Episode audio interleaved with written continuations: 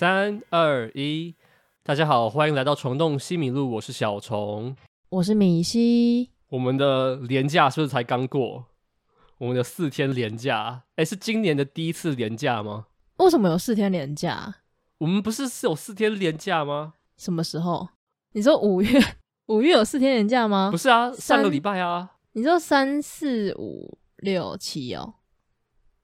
上个礼拜不是才有连假吗？还是你没有放到三天吗？还是几天？好像三天吧。哦，应应该是吧，三天。对啊，你说劳劳工节之类的吗？你身为劳工，你有放到假啊，怎么了吗？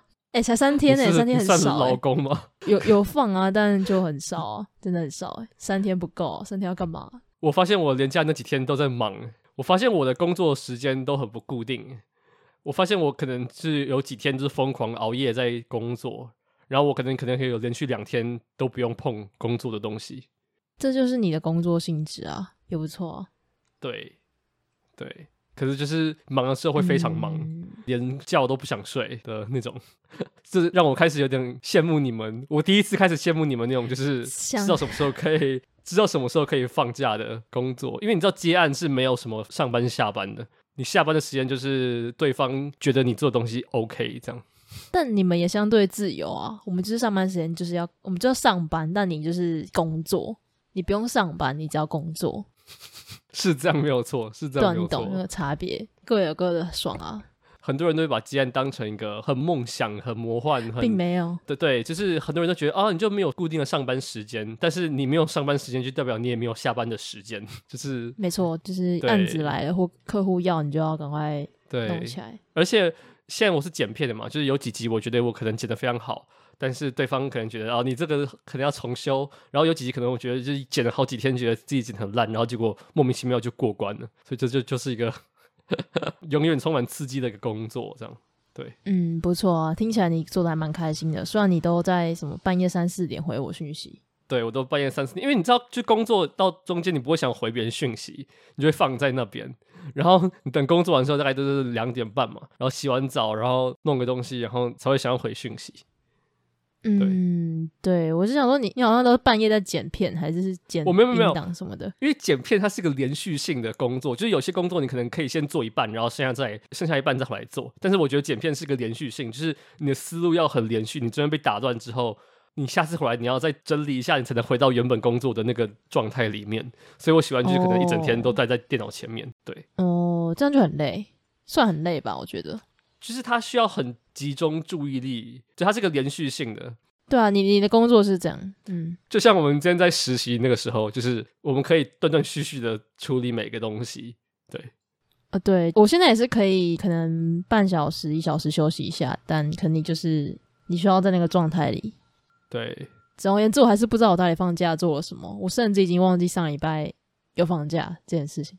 我上个礼拜的那个连假，我只有看一场电影，然后剩下都在都在工作。那个莱拉兄弟是我们之前实习时候是谁负责的啊？是有个人负责的，是你吗？不是我，这个不是我。我不知道，我真的不知道。还是另外一个同事？我不知道，没有印象。也许我觉得真的很好看，说不定下集可以聊。哎、欸，我最近很少看电影，我都在读书，累死了。你要不要聊一下你为什么要读书？我读书，因为我们公司应该是我们这个行业，就是你考到一个证照就可以加薪，加蛮多的。所以我就是秉持着一个我要考我就要一次考到，我没有要考两三次的那种想法。那会很难考吗？很难考，考照率大概十趴，十到十五，十到二十趴而已，蛮低的。然后它就是一堆法条什么的。Anyways，请祝福我。就是很像法律系在读的事情。没有那么硬，但就是也是一些法条什么的。我就是超不会背东西，它就一堆那种要需要背诵的东西，我就心很累。然后我高中公民很烂，我跟你讲，我觉得我只考公民考超低的，就很尴尬。就我社会组，但我公民考超烂的。那你最好的一科是什么？除了英文之外，我我学测的时候国文考十五，可是我的只考考六几分。然后，然后再来应该就是应该是历史吧？哦，真的、哦、应该吧？历史还 OK，但我现在忘了差不多。我只有说我英文还比较好一点点而已，其他人就是呵呵。好吧，啊，希望大家上个年假都有过得好好的，不要像我们这样子。嗯，社畜是没有什么好好的可言的。廉价不就是社畜的绿洲吗？哦，对啊，但你没有绿洲啊，就 是你的绿洲就是来的很突然的那种，然后突然就对对对掉天堂路，没有错。好，那你们要来看一下我们这次的提问箱。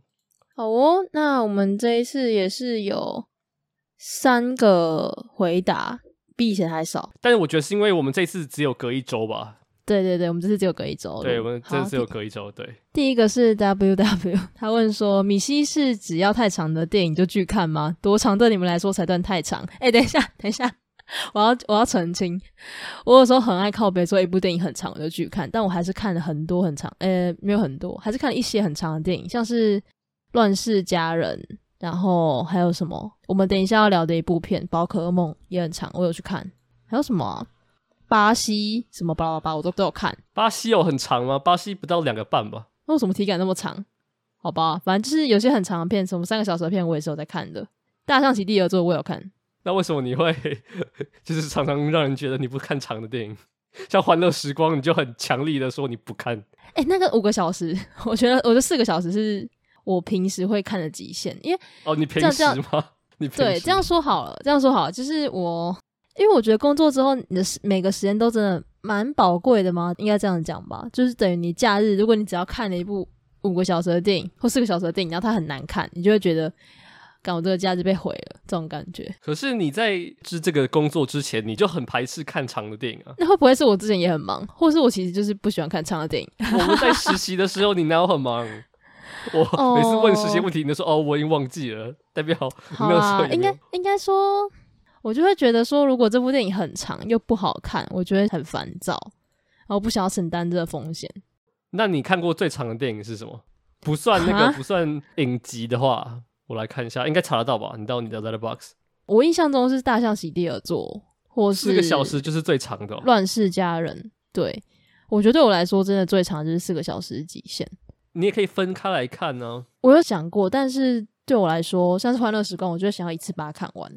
可是它的上映的时候就已经是上下两集，所以基本上没有人能，就当初上映的时候也没有人可以一起看掉啊。我就是有这种奇怪的偏执，没没办法。所以代表他在上映的时候你也不会去看，因为你没有办法一次看完，是这样吗？这是一个无法回答的假设题耶，因为我还没我没有在那个时候。我的意思是说，他的一次把那个电影看完是不可能的任务啊，就是在我知道我知道，我只是但但我现在有了选择，我就想要一次把它看完。我现在我一直想说我要重看《教父》，因为我那时候高中看的，我根本就不觉得我自己有看懂。然后我一直想说我要把三集全部看完，这是一个很很疯狂的想法。可是《教父》比起什么《大象席地而坐》跟《乱世佳人》都算短了吧？《教父》我记得是三集，三个三集。我要三集一次看完诶、欸啊，不要干嘛要一次看完？他又我就我就我就有病，我就有病。他第一集跟第二集都是隔两年，然后第二集跟第三集好像隔超过十年吧。就追杀比尔，我好像也是一次看完。没有，我觉得追杀比尔不一样，是追杀比尔那个是导演。你有没有？我觉得我觉得不行，我就是有那种系列电影，我就想要一次看完的那种感觉。好啊，随便。你一次是多密集？是一个礼拜吗？还是一天？我会想要一天内看完。那那你真的是有病，那你真的是。对我我对我真的有病，对不起。好，那你还没回答，你觉得对你来说多久算长？没有什么长不长啊。如果一个应该是说，如果有一个电影它需要三个小时，它需要。八个小时，那他就需要八个小时，他不能九十分钟就拍完。那如果一个电影，假设我觉得它只需要七十分钟，那它就是七十分钟就结束，它不能拍到什么三个小时，就一切都是按照那个电影的形式、内容跟主题而定，就是没有什么多长是算太长。有什么电影是我觉得太长？应该是说他明明要讲的东西很短，他却又太长。我想一下，很多吧，很多电影都可以再更精简啊，只是他就应该拍很长。好、哦、像我们待会要聊的其中一部，就是我觉得有点太长，就是以我对那个电影的认知，他要讲的东西。对，好，那那你有没有你听到那个一部电影有几个小时，你就会吓到，觉得先不要看的那种？先不要看的意思是说，就是我先摆着，就原本想看，但听到他可能好几个小时，然后就想说先不要，晚一点再看好了。应该是说，像如果有很长的电影的话，我都会预留。假设像我。那个时候要去看八个小时那一部嘞？不，八个小时那个是台北电影节，那个不算。那个那个为什么不算？那个算。因为可是八个小时电影就有时间在播映的时间就在那边呢，你就只能在那个时候进场啊，你不在那个时候进场就看不了啊。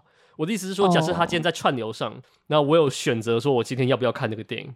就是如果我今天觉得我今天很忙，我今天很累，或者我今天想要放松，我就不会点开。但是我，嗯，如果我真的很想要看那部电影的话，我会预留说好，比如说下一个礼拜我就要看这个电影，然后我可能就这一周赶快把工作都赶完，我就留一个好的时间给那个电影，这样。嗯，对，OK，好吧。但是如果是如果是在电影院看的话，就不是啊，没有给给你选择啊，你就是买了票啊，除非你是不去看。就只有看跟不看的选择，这样。那那那那，如果今天那个电影八小时，先先不谈它到底是不是在电影院上映，嗯，如果它今天就是也蛮长的，可能六五六个小时好了，然后它你在家，你会就点来看吗？你会不管它多久就点来看吗？假如你今天一整天都有空，你一整天都是没事。如果一整天都有空，嗯，然后假设我工作都已经做完的话，然后加上我很喜欢看那部电影的话，如果有一个电影我根本就不想看，我就不会点了，不管它多长。但是如果我很有空，然后我心情也非常好，然后我明天也没有跟别人有约，然后我晚上也没有什么事情，我搞不好就会点来看。嗯，好，懂了。但我的确承认，就是说一个长的电影它很挑时机。对啊，就是它不是随时都可以点来看。对啊，就不像我今天一部两小时的电影，我随时都可以看。对。哎、欸，大家不要觉得我长电影就不看好不好？我讲我讲归讲，但我还是 有在看什么三个小时的电影啊。好，希望大家不要对我误会。好，那下一个问题是 Tuka T U K A，他问说：之前你们聊到作者导演论，如果导演才是作者的话，有什么剧本很差的电影是被导演救回来的吗？很多啊。如果一个剧本很差的话，导演是救不回来的。就像一个电影，如果导演很差的话，我也觉得再好剧本也救不回来。嗯，但是我觉得应该是说，如果有一个剧本很平庸或是很一般，是可以被导演救回来的。你觉得呢？呃，我觉得是可以的，因为有些剧本其实就是很，就像你刚刚讲的，可能是很常见的题材，或是其实没有什么太突出，但有些导演他就是很有自己的风格，所以可以把它弄得很厉害。举个例子，举个例子，你先来。我现在在想，我觉得最常见的应该是在动作片跟恐怖片，就是因为动作片跟恐怖片通常剧本就是他们主要的主打不是剧本，而是画面的呈现。所以我觉得我们想到很厉害的动作片，像你知道《全面突袭》吗？嗯，不太知道。The Raid 很有名的。印尼的电影可能是全世界就是最广为人知的印尼电影，就是它有两集哦，是哦，对，嗯、然后它的武打戏真的是我没有看过任何一部的武打戏是能超过那部片。你真的觉得只要有一个人的挥的动作不够准的话，就会有人死掉 的感觉。就是导演跟武术指导跟演员都是有武功的武术的底子，嗯，对。然后恐怖片也是一样啊，你的音效的使用，你怎么吓人，你吓人的手法跟你营造气氛都是很靠导演啊。就是剧本不会跟你说什么、嗯、哦，五秒之后这边有个音效，剧本不会这样写，一定是导演的安排啊，就是导演的运镜、导演的选择。对，嗯，哦，像那个啊，R R R 就是这样啊，R R 的剧本就是很一般啊，但是如果一个导演就是能、哦、能这样子拍，那他就是他就是有精彩的地方。对，我觉得是这样，就是那种像你刚刚说的动作片、武打片，像我觉得我最近看的那些印度电影都是这种概念。他其实剧本就是你都知道他演什么，但他那些导演就是可以把它弄得很有趣，嗯。但是我在想说，我在想说有没有一个非类型片的电影？我觉得，我觉得其实如果要讲到剧本很差的话，其实剧情片我想不太到。但是，但是我觉得有些其实是很平常、很日常的故事，但可以因为导演变得很好看。像像我觉得最经典的例子就是，我觉得《爱在三部曲》就是这样，因为你光是看他的剧情介绍，他可能其实本身就没什么剧情。但是他可以透过导演的手法，把它变成一个爱情经典。哈，真的吗？对啊，我觉得他没他没什么剧情啊。可是我觉得他的剧本写的超好啊，他的台词都写的超级好，欸。哦，我我以为你说故事，因为我我对这个问题的理解是他的故事本身，他其实没有什么剧情上的转折。嗯，可是他的台词写的非常好啊。OK，好吧，他是讲剧本的话，那可能那可能就这样吧。假设今天《爱在三部曲》的这个台词写的很烂，你就不会有哦，有共感呢，啊。我在想的可能是什么.像《青春电幻物语》这种，就是他的霸凌的题材，很多电影都在演，但是他能把它拍到非常的有自己的风格，然后再加上我们能共感的一些演员，嗯，就像什么儿童去卖淫，然后同学的霸凌，这个都是很 cliche 的东西啊，很多电影都在演啊。但是为什么《岩井俊二》能把它拍成这样？或是巴比伦那种吗之类的？巴比伦呃，还是你觉得没有被救回来？呃，我觉得巴比伦是个案。我觉得什么意思？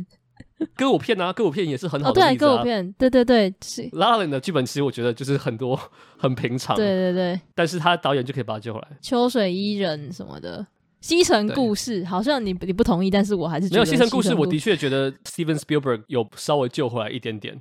对，那其实这也算是也算是类型片吧，就是歌舞片。对，通常歌舞片真的我不会去期待他的故事，大概是这样。好，应该就这样了吧？对。还有一个题目。他问说：“怎么看 Hollywood Reporter 选出来的二十一世纪前五大？”哦，这是上个月的事情诶。Hollywood Reporter 是一个报道嗯电影的媒体，嗯、然后他上个月还是上上个月啊，三月还是四月有选出那个前五十大，嗯、然后第一名是令人很开心的消息，是一一就是台湾坐拥第一名的宝座，然后嗯那个冰口龙介有出来说他很喜欢一一这部电影，这样。而且他的 Drive My Car 好像有进来，嗯、我们先来看一下，我们可以去查一下他那个。我要看一下五十名有什么。好，好，我们看一下。可以，哎、欸，他的问题是前五大，对不对？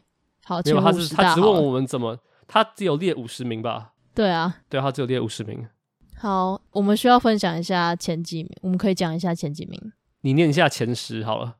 前十是杨德昌的一一，再来。你是从第一名开始还是从？好，那我从，对不起，对不起，我从。然后我想从第二十开始念诶。好，那从第二十，好。二十是 Far From Heaven，远离天堂是因为爱你的导演。好，你说。然后十九是在车上，十八是 Shoplifters，小偷家族。对，然后十七是悄悄对他说，十六 那个叫什么 Eternal Sunshine 叫什么？王牌冤家。对，然后十五是犬山记，十四是瓦力。十三是 Burning，是燃烧恋爱是吗？对，燃烧恋爱。嗯嗯。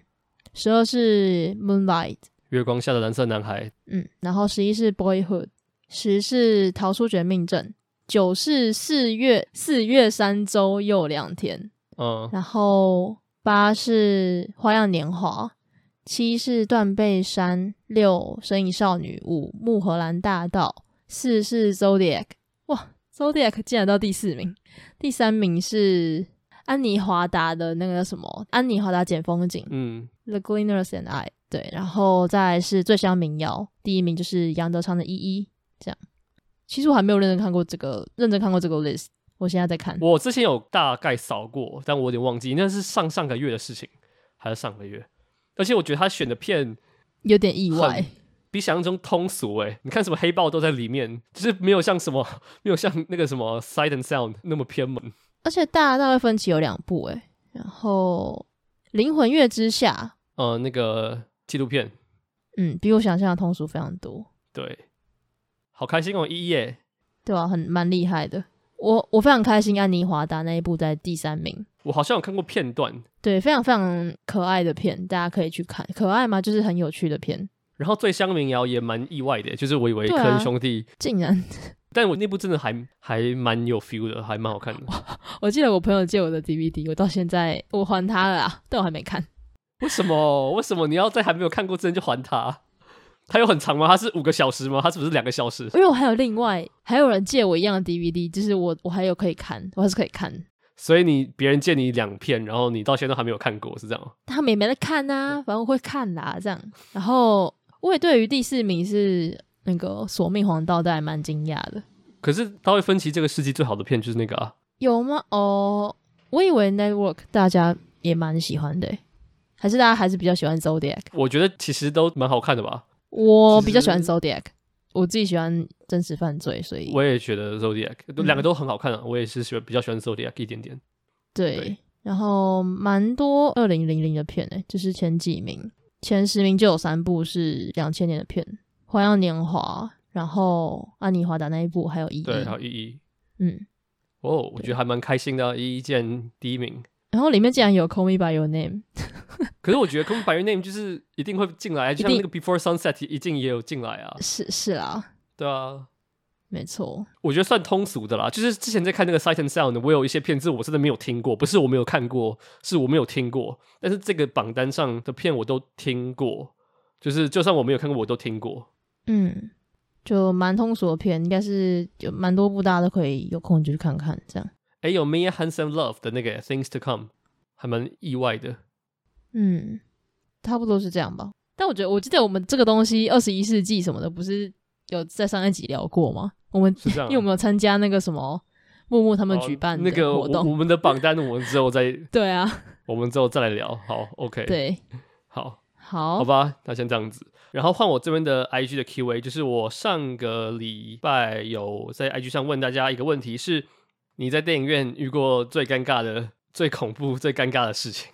然后。得到一些人的回复，来跟大家分享一下。有一个人回说，跟已经分手的前任刚好坐在金马影展的隔壁，坐隔壁看同志爱情电影，然后电影还有床戏，真的很尴尬。嗯，就是要复合的意思吧？结果你们最后有、啊、有联系吗？还是就装作没看到？我知道这个人是谁，我确定他们最后没有复合。OK。这种时候应该要装作没看到吗？还是要打个招呼？我不知道哎、欸，我没有这种事迹过、欸。我只有那种就是跟同学分别订票，然后刚好坐到旁边，但是没有跟前任坐在旁边过。嗯、呃，我我之前也是有一次跟朋友分别订，然后结果坐旁边，蛮好笑的。我之前也有这样子过。好，然后第二个回答说喝到旁边人的饮料，这个蛮白痴的，这超尴尬的、欸。我觉得尴尬的是旁边的人有没有发现吧？嗯、呃，他发现就很尴尬，但他没发现的话，你要跟他讲吗？当然不会讲啊，我当然是多喝几口啊，多喝几口，没有啦，开玩笑，没有啦，没有开玩笑，对，好恶哦、喔。好，然后第三个人回说，他说也是拿到别人的饮料，好像是小时候的事情，到底是多常有人在电影院会拿到别人的饮料？这个几率大概多大？两个人回、欸，诶，两个不同的人回、欸，我自己是没有这样做，诶、嗯欸，我好像有曾经这样过，那你有承认吗？你有跟他说吗？没有，我应该是我应该是喝到我朋友的，因为我旁边是我朋友哦，oh. 他坐哪我都会喝到他的或我的，所以其实没差。但如果是陌生人就很好笑。我记得有一次是我跟你讲过，这不算尴尬，就是我在看金马奇幻影展的时候，然后遇到地震，然后那个投影机就直接关掉。哦、oh，蛮可怕的。而且刚好是在那个反正是个印度片，然后在那个最大的歌舞场面的时候，然后他们跳一跳的时候，然后整个厅也在开始跳，然后结果投影机就关了，然后只剩那个字幕的那个投影机在跑。欸、好可怕哦！啊，最后呢？最后就是工作人员就说：“你知道，呃，印度片都很长嘛，那大家也是需要中场休息的，所以大家就休息十分钟这样。然后每个人就开始打电话去报平安，这样。好严重哦，没办法想象。我有两次在金马影展看印度片的歌舞场景的时候，都碰到地震，而且都是印度片的歌舞场景，好奇怪哦，我不知道为什么，奇怪的巧合。但我觉得在电影院发生地震真的蛮可怕的，就是大家会突然从电影抽离，然后开始有点慌张。我遇过两三次吧。我也遇过去年的那个童话世界，就是那个国片，然后反正有一段就是性侵的戏，就是那个电影在讲补教名师性侵女学生，然后在性侵的戏的时候，然后就开始震，就整个厅就开始震，然后，然后就 天哪，好可怕哦，就蛮恐怖的，对，嗯，好，大概是这样子。那我们来到我们今天讨论的第一部电影，叫做《宝可噩梦》。好，呃。我们要怎么聊这部电影？我不知道哎、欸，天哪！我看完之后，我就我就跟跟我一起看的人说：“哎，怎么聊啊？这部片到底要怎么聊？”这部电影我其实蛮久以前就看了，就是、欸、呃，我没有抢到金马影展的那个闭幕，但是我去一个试片，然后在我们上一集的录音前就看了哦，所以我的笔记写的特别多，就是来就是让我的记忆苏醒一下下。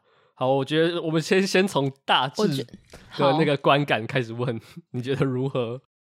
该怎么讲？因为其实很多我没有很喜欢或是还好无感的电影，我看完之后就忘记了。但我觉得这部片我应该一辈子都不会忘记，对啊，就是忘不掉。对，这部这部是一部你绝对不可能忘掉的片，因为它的观影体验实在太特别了。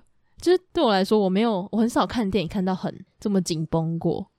就我觉得我整个人都在一个很奇怪的状态里面。嗯，我觉得很像跟主角一样，就是在那个做噩梦的感觉。那算是这个电影成功的点吧，就是它让你共感。对对对，我觉得这部电影非常，呃，优点跟缺点都非常明显。我觉得啊，对，这是最大致上的讲法。所以整体上呢？整体上你是喜欢的吗？整体上，哇，我不知道，我到我那时候 Later Box 给几星啊？我好像给三颗，但我仔细想一想，应该可以给三点五。就是我觉得它没有真的这么我想的这么普通啦。对，然后嗯、我在看这部片之前，就是我看了我 Later Box 上面的所有。应该说，我的朋友们的评论就是不是两颗星左右，就是四到四点五，就是超级两极。然后我觉得我也可以理解两边人的想法，所以我就是在最中间那一个。这算一种不表态吗？还是这算一种什么？我表态，我表态就是我一开始看完，我觉得我不喜欢，但我之后有想一想，我觉得我还是没办法喜欢。但我我不得不承认，它是一部很厉害的电影。就是你知道，总是会有这种电影的存在。那你可以讲一下，你可以讲一下你最不喜欢的点是什么？我最不喜欢的点是不用细讲说哪个片段，哪个片段，那是整体上的。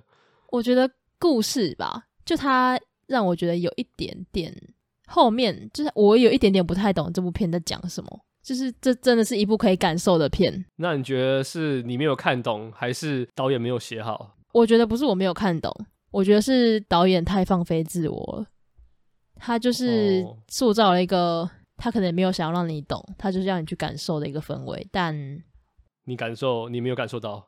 我前面感受的蛮好的，应该说很前面感受的很好，但是到后面我就会觉得很疲累、很疲乏的感觉。对，因为好吧，我觉得这个故事的内容可以之后再我们再聊。反正大致上给我的感觉是这样。嗯，它很长，它太长了，我觉得有点太长了。是的确太长。对，好，那你觉得呢？虽然你应该超级久之前就看了，呃，对，我快要半个月，超过半个月前就看了。然后这部片它不完美，就是它的确有一些明显的缺点，但是我好像给四颗星吧。对，我好像是给四颗星，我是站在喜欢的那边。然后我之所以喜欢这部片的原因。有一大部分是我佩服这个导演的胆量，还有这个片商的胆量。这是 A 二十四史上最贵的电影，好像三千五百万。我 respect 双喜，你们应该把钱都赔掉了。可是你要更 respect A 二十四吧？他砸这个、oh, 这个片是绝对不会回本的啊！就是不管你怎么卖，没有。可是我觉得，就是因为你前面已经赚太多啊，就是哦，虽然夙愿好像没有卖的很好，但就是我觉得导演因为前面两部的成功，所以才有办法拍出这种片，是这样没有错吧？可是三千五百万呢？这是台币是多少？超过十亿耶，超过十亿来拍这个，就是当然一定有比这个更贵的电影，但是我觉得这其实是蛮蛮、嗯、有种的，就是而且他没有看得出来这个片商应该是没有管这个导演要拍什么，他就说呃三千五百万给你，你要拍什么就拍什么。但我觉得这也是嗯，的确这是个双面刃，我承认这是个双面刃。但是如果有一个导演能有这样的资金，然后他还是这样子去拍电影的话，我觉得这是一个胆量，就是这部片可能是他的生涯。嗯的终点就是搞不好，对啊，哦、搞不好是搞不好是这样子啊。就是这部片的看完之后，让我想到那个巴比伦，大卫林区的沙丘吗？哦，没有，不是不是，让我想到巴比伦，就是也是一个野心非常大，嗯、然后片上感觉也没有在管你要拍什么，然后导演也没有在顾虑就是观众怎么想的电影。哦，对对对，然后出来的评价就很两极。但是我觉得宝可梦的让我佩服的点就是它，我那时候怎么写？我说这部片很像很像一片海。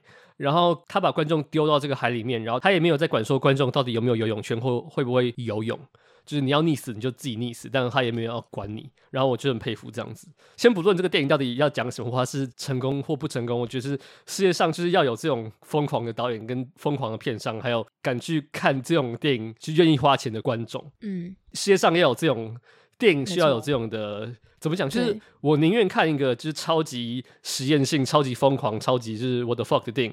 我也不要看一个就是四平八稳、然后公式化的电影。然后这部电影有点像是在回应说，至少在我眼里，某种程度在回应已经被过度公式化的类型片或好莱坞。对，就是对、嗯、我佩服这个东西。至少在我的观影经验中，我没有过这种印象，有人这样拍电影，就是他整个让他整个把观众拖进去，就是整个世界，就我觉得超超级可怕的。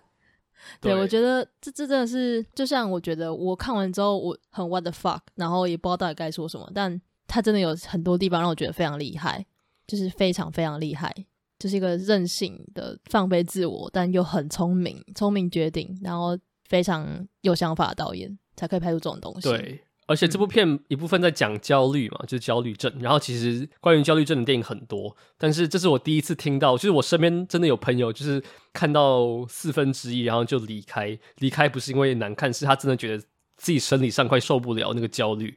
然后我觉得，不管这个事情对那个观众人是不是好事，就是我觉得如果一个电影要呈现焦虑，然后他在讲焦虑症，然后他能达到这个效果，在我眼里就是一个成功的点，因为。一个再有才的导演想要拍焦虑或拍恐怖的东西，也未必能像《宝可梦》拍的这么有效果。对，嗯，对。对，那你觉得你比较，应该说你觉得缺点是在哪里？总概而论的话，我觉得是他的。我在想有没有一个具体的词可以形容那个感觉？我觉得应该是他的心境的旅程，就是。这个角色从头到尾基本上没有什么曲线嘛，还没有什么成长。然后，当然我不是说角色成长一定是电影必要的条件，因为没有人规定说电影一定需要什么。但是如果一个电影有三个小时，然后我是需要一点角色的成长。但是对我来说，这不是一个摧毁这个电影的点，是因为这个电影的手法够独特。就算这个角色没有在变，它的场景都一直在变，所以我很难不被电影的创意跟场景惊艳到。就算我对这个主角没有什么共感，或者是我也没有很。我也没有在这个角色上面看到很明显的成长，但是这个电影一直在给我惊喜，所以我不会觉得无聊，我也不会觉得枯燥。对，就是这个电影在某些方面很弱，应该说他刻意的不去做更多的成长或者描述，但是他在另外一些方面不断的惊艳我，所以我觉得我是有被那个创意跟他的胆量震惊到的。嗯，OK，了解。所以我觉得也是可能技术方面吧之类的。我觉得不只是技术，哎，它的一些隐喻跟它的一些符号，也还有一些场景，嗯、我觉得其实是还蛮值得玩味的。嗯、就是它的这个主角很像是我们的感觉，就是我们看着这个电影，给我们一堆疯狂的、疯狂的场景，就如同这个主角经历一堆疯狂的事情一样。就是他一直被吓到，我们也一直被 what the fuck 到。但是，就是这个过程中实在太有趣了，所以我很难不去，嗯、我很难不喜欢这部片。对。哦、oh，OK，我那时候看到一半吗，或是三分之二的时候，我一直在想它到底什么时候结束。但我现在想想，我其实不太确定那个感觉到底是正面的还是负面的。如果说它是正面的话，代表说就这个导演真的成功的让我觉得非常焦虑。但是负面就是我会很想要赶快把这部电影看完，然后赶快走人。就是这是一个很矛盾的心态。就我我想要看他能够让我焦虑到什么样的程度。呃，我懂你意思，但是那一方面，我希望他赶快结束。应该是说，就是电影，很多人不是会用什么 escapism，就是逃脱现实的方式来形容电影。就是我进电影院，就是我要摆脱我生活中的一些什么麻烦事，嗯、我就是要消遣，我就是要娱乐。然后这部电影就是跟你说，就是你进来我的电影，你不会消遣到，至少在一般的传统意义上，你不会得到任何消遣，你反而会更焦虑。就是跟你进场为什么来看这部电影有关吧。就是如果你只是来进场消遣的话，嗯、你当然不会觉得看这个电影是个多么、哦、多么放松的过程。但是我觉得我很难不被娱乐到诶、欸，就是这么多疯狂的事情，你不可能不被娱乐到啊！就是它实在太多疯狂的事情。嗯，你印象深刻？你要你印象最深刻是哪一段呢？太多了。我们把这部电影分四段好了。好，第一段就是在那个大街嘛，就是他还没有他被车子撞到之前。然后第二段就是他在那个那个人的家嘛，就是那对医生夫妻的家。然后第三段就是他跑到那个森林里面那一整段剧场的。然后剩下的就是他回到他妈妈家之后。嗯，对。你刚刚是问我说我最喜欢哪一个 part 吗？算是，对对对。我最喜欢的画面最印象深刻。我最喜欢的应该是第一段。对。哎、欸，我也是。我第一段超厉害，就是对第一段真的是疯了。我觉得怎么可以拍成这样，超级毛的。就是这部电影不是在它被归类成黑暗超现实恐怖喜剧，然后我就觉得这是一个完全可以形容第一段的的样子。就是你看，就是这个主角其实蛮可怜的，但是你就看他一直被吓到，然后你就一直笑，然后我就觉得其实 我不太确定是导演是不是你为什么一直笑？你为什么要笑他？我觉得这就是导演的，就是导演有种很。很异色的幽默啊，就是你看，就是街上随时都有人在把别人的眼珠子挖出来，或者有个裸体的人在狂奔，你不会觉得很好笑吗？然后主角就活在这个地方，就他整个处境非常的，当然我会很同情他，整部电影我都会很同情他，但我我笑的不是这个人的，是这个世界，然后他活在这个疯狂的世界里面，对。然后我觉得有几段像声音的运用，你还记得有一段是他在泡澡，然后有个人躲在这个人的天花板上。哦，对对对。然后他准备要掉下来，然后我觉得那个他掉下来也没怎么样，顶多就压在他身上。但是他的神灵，他会把一些很 detail 的声音放大，然后他他他的手抓在墙上，然后刮墙壁的声音，然后各种就是把一些感官的东西放大，然后你就觉得超级焦虑，然后想这个世界到底怎么回事？然后我就觉得第一段真的是很有效果，就是如果电影。只有四十分钟，然后就停在第一段，我就觉得 OK，好，已经够了。当然，一个剧情长片它必须更长，但我觉得第一段是非常成功的。你觉得呢？我觉得它如果是应该说，我觉得这部电影很特别一点是，它如果每个应该说每每四段都各是一个短片的话，它就会我觉得它会更加的吸引人。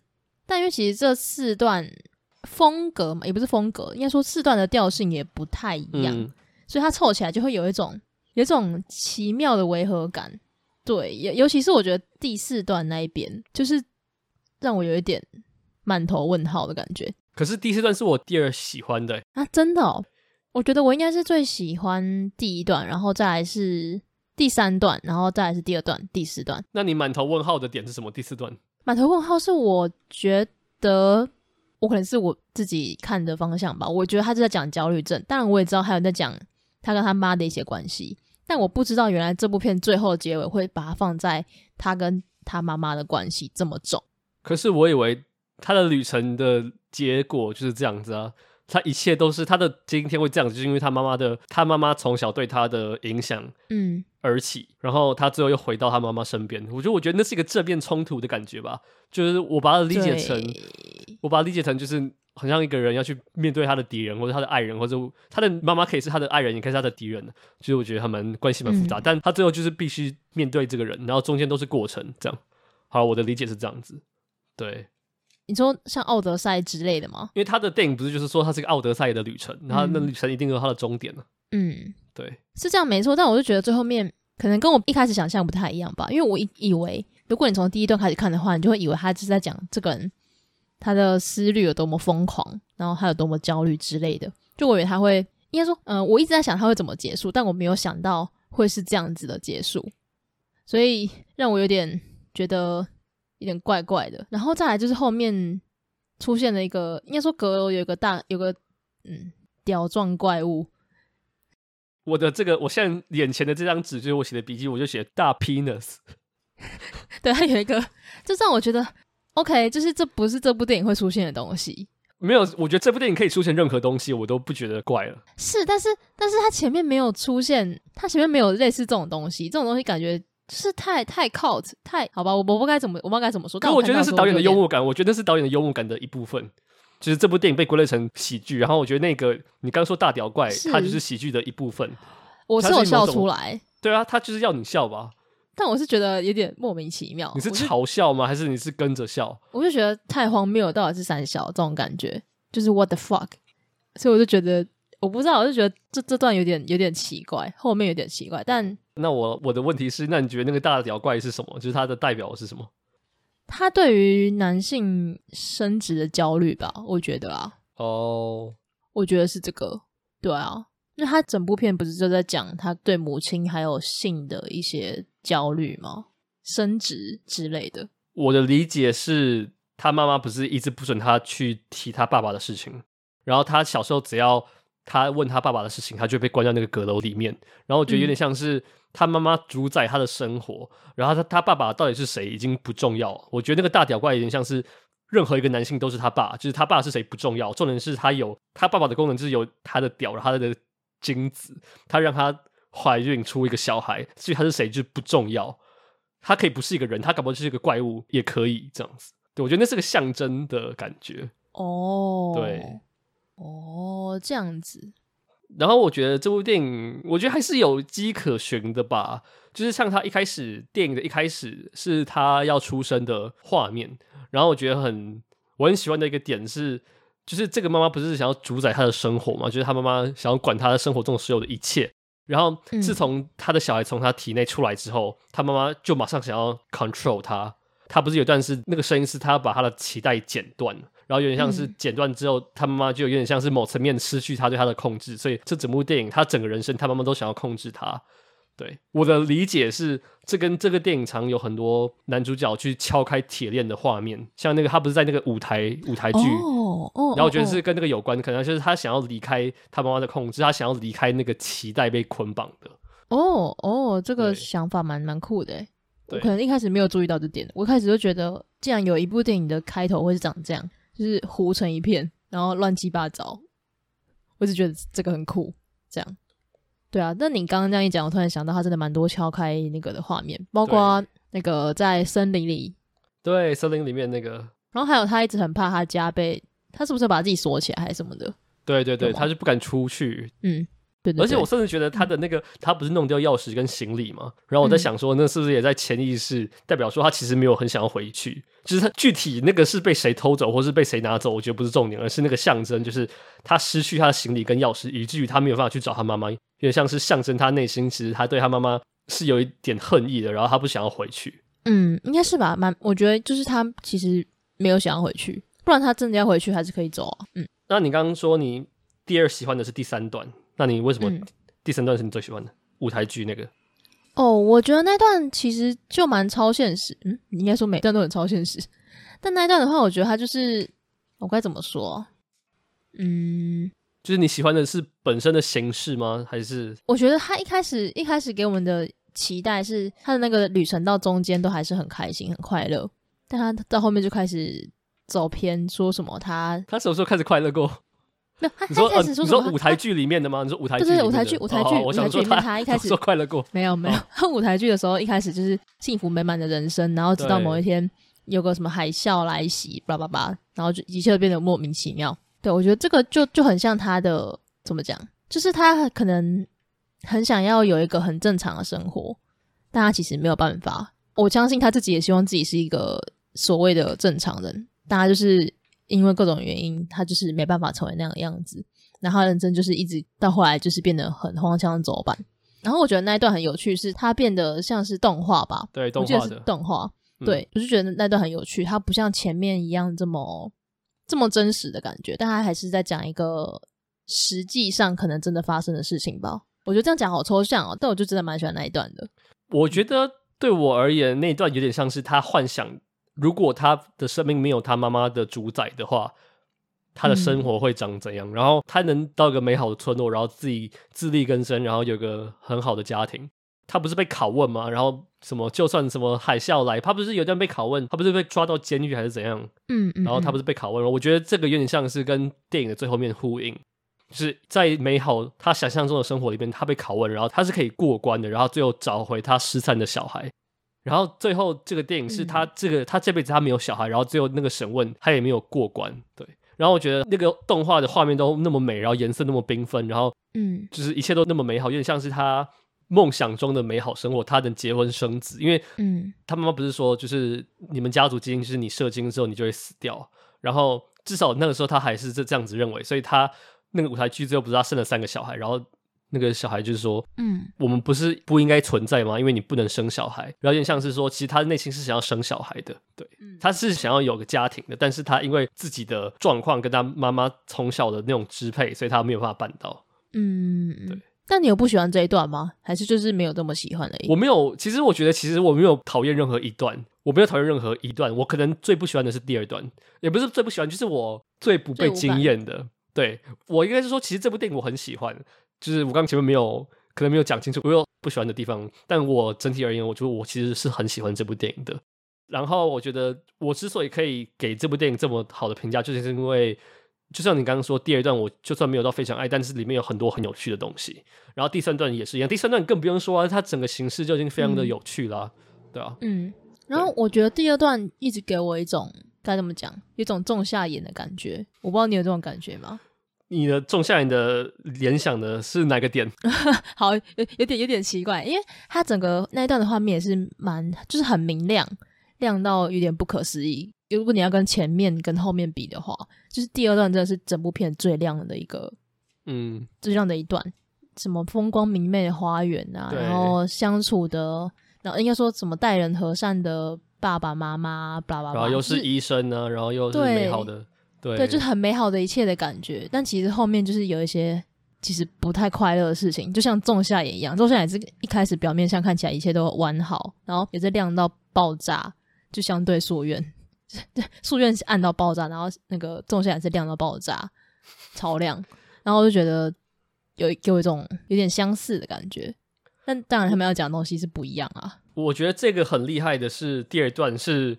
我觉得那很像是一种典型的我们所认为的那种美国小镇的中产阶级的美好家庭，然后其实这个家庭有很多问题，嗯、就如同主角一样。就是我觉得你不觉得那个爸爸跟妈妈就是那种典型的那种这种小镇的美国父母的感觉吗？就是早上会吃早餐，然后没事会去 barbecue，然后、哦、对啊，对啊，然后但是他们他们宠爱自己小孩的方式，就是他不是说有个有个奇怪的人住在他家，然后会到处去伤害人，然后他们对对对对，他们视这个人等于他的自己的儿子，他儿子是在战争中丧命的，然后他不是说这个住在他们家的人是。跟他儿子一起打仗的，但我在猜，搞不好这个人就是把他儿子杀掉的人，因为我觉得这个根本就是个疯子。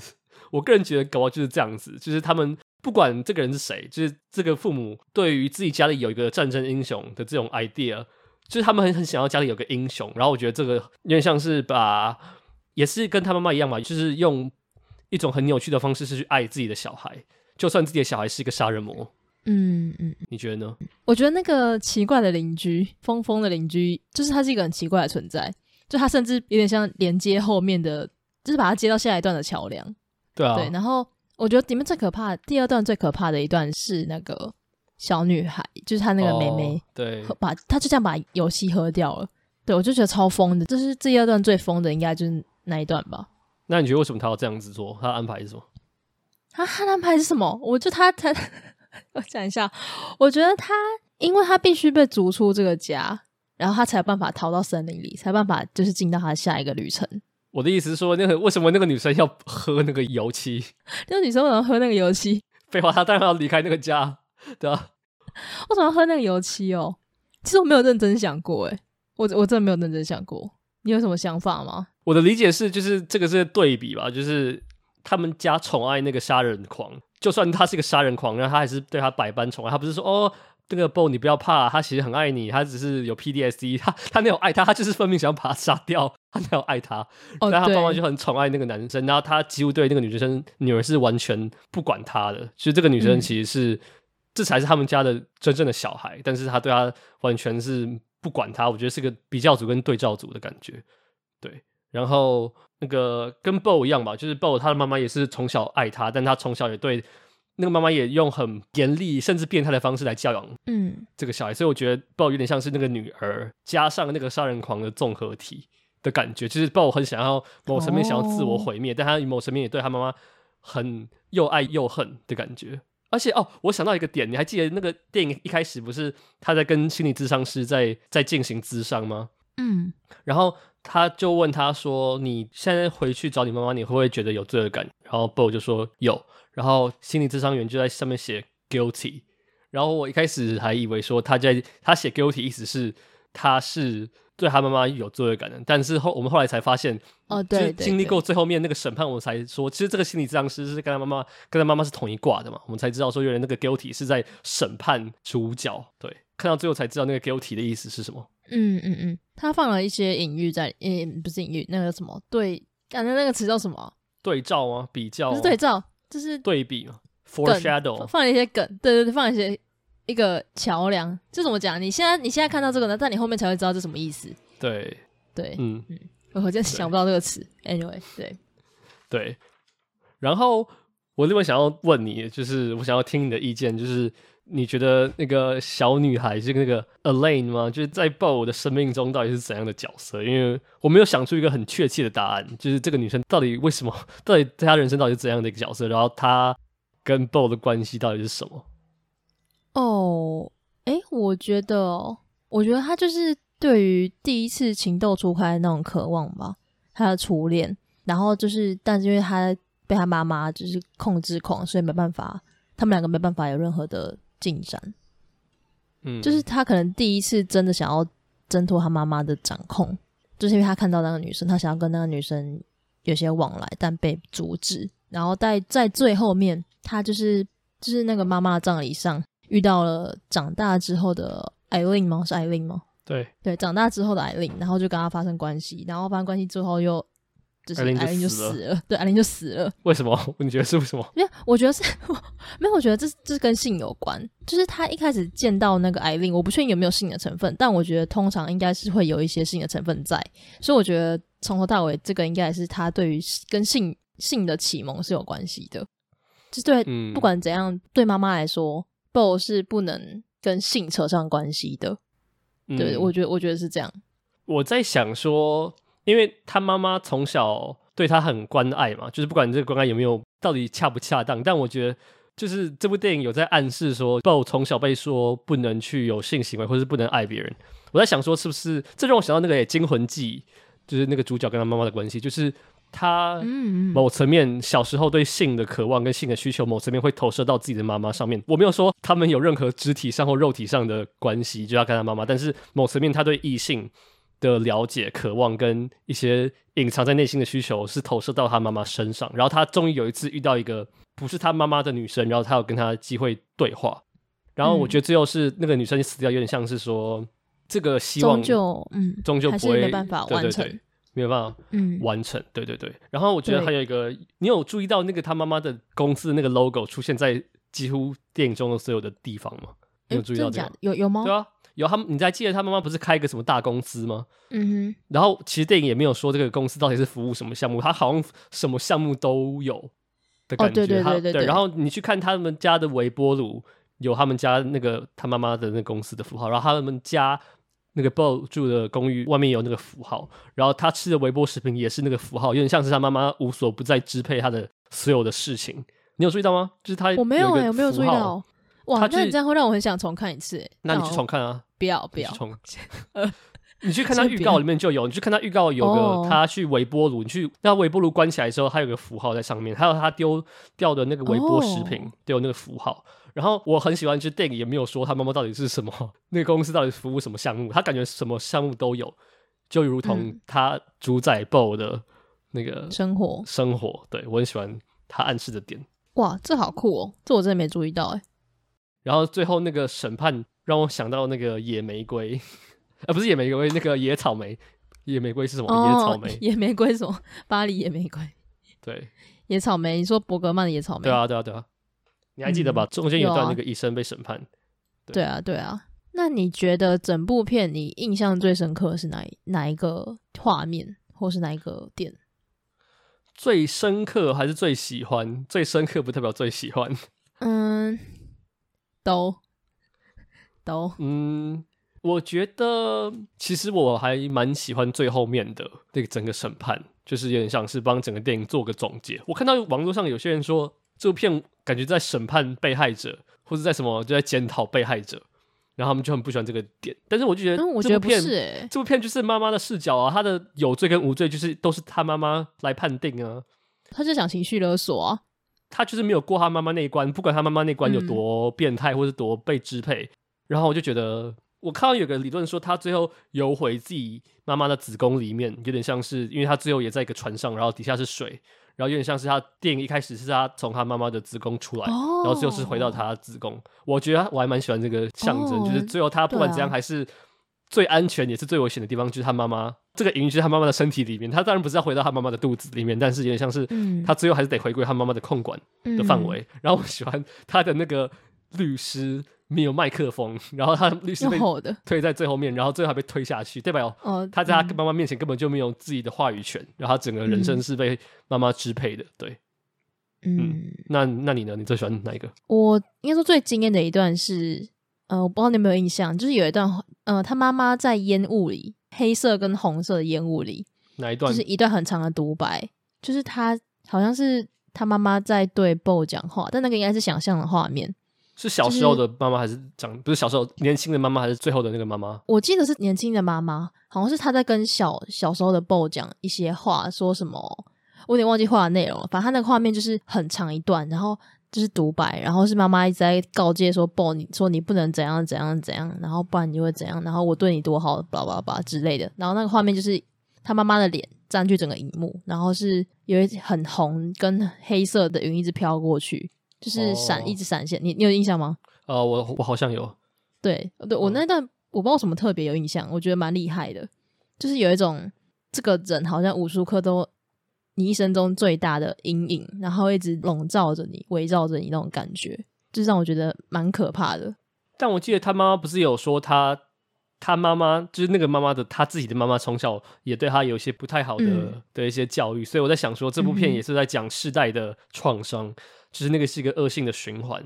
嗯，就是我是一个妈妈，然后我被我的妈妈，比如说虐待或者怎样，所以我想要对我下一代的儿子非常好，但是我又过度控管，嗯、或是我又对他用错误，有对他有错误的期待，我希望他不受到虐待，所以我只好控管他生活的所有的一切。但殊不知，那也是另外一种扭曲的教育方式，嗯、所以我觉得这部片也在讲某层面的世代的创伤吧。嗯，对，对我觉我觉得是。那你觉得《Every Aster》这三部片你会怎么拍？你三部都有看吧？蛮明显的，我还是最喜欢《夙愿》，然后《仲夏夜》才是《宝可梦》。哦、我是《夙愿》，然后《宝可梦》，然后《仲夏夜》。我发现我比一般人。我发现我好像没有一般人那么爱仲夏夜，就是我宝可噩梦跟夙愿的距离比宝可噩梦跟仲夏夜的距离还要短。我没有到爱仲夏夜，呃，但我觉得它是很也是很厉害的片。有有一个原因是因为我觉得它前面节奏有点太慢了。对，哦，的确，对，然后。而且我觉得他的有一些人物我没有非常喜欢，对，但他的美学跟美术跟摄影还是很厉害的。他他的片就是都是水准之上啊，就算你真的不喜欢他的某些地方。就是我在看试片的时候，然后每半个小时大概就会有两三个人离开，然后我看到最后好像离开的人，搞不好超过大概六分之一吧，还五分之一。所以我在想说，这部片台湾，我发现欧美跟国外的评价平均而言都比国内的人高。我发现台湾好像五个人里面喜欢这部片的人不超过两个，对，好像是诶，这部片真的非常两极。但我。这也是我喜欢这部片的原因吧，就是他没有妥协任何人。对对，但我看完的第一个感想是，我觉得导演这次真的是太过火了。就是我觉得他 前两部片都没有这么这么让人匪夷所思，但这部片看完之后，我真的就是一个大问号。但这部片真的就是你要去想想了之后，你才会发现其实它有蛮多很厉害的地方。就是尤其是像我刚刚说，嗯、我觉得技术面真的很厉害，就它的摄影、对它的营造、它氛围营造，还有它的音乐音效。就是真的是非常非常厉害，然后它的调度啊，叭叭叭，这种各种，嗯，好吧，反正你可以去回去看一下它的预告片，反正是一个红色的标志，嗯、大家可以去看一下。对，哦，嗯、对，我们都没有提到贾坤诶。啊，他就很厉害啊！他有什么？他有什么好讲？他就是很厉害，他很屌啊！好，他真的，我觉得他应该真的蛮辛苦他，拜托。他这部片没有，我觉得这部片不会入围任何一项奥斯卡，可能不会，不会任何一项，一项都不会有。但我觉得他的他演技真的太厉害了。他很厉害啊！他就是，而且他要维持这个情绪三个小时整。就我没办法想象，我一直在想到底有谁可以演这个角色？没有，没有，就我真的想不到哎，就是他，没有。就是他哎、欸，就我觉得这个角色特别，根本就是为了他写。而且我觉得他不是维持在同一个情绪里，我觉得他在那个焦虑还是有一些变化，就他不是只有同一种焦虑，你知道，他是有层次的。然后我觉得那是很厉害，就是要演出一个人很悲伤、很难过、很生气、很焦虑，对一个演员来说应该不是太难。但是你要在同一个情绪里有不同的层次，我觉得那是很难的。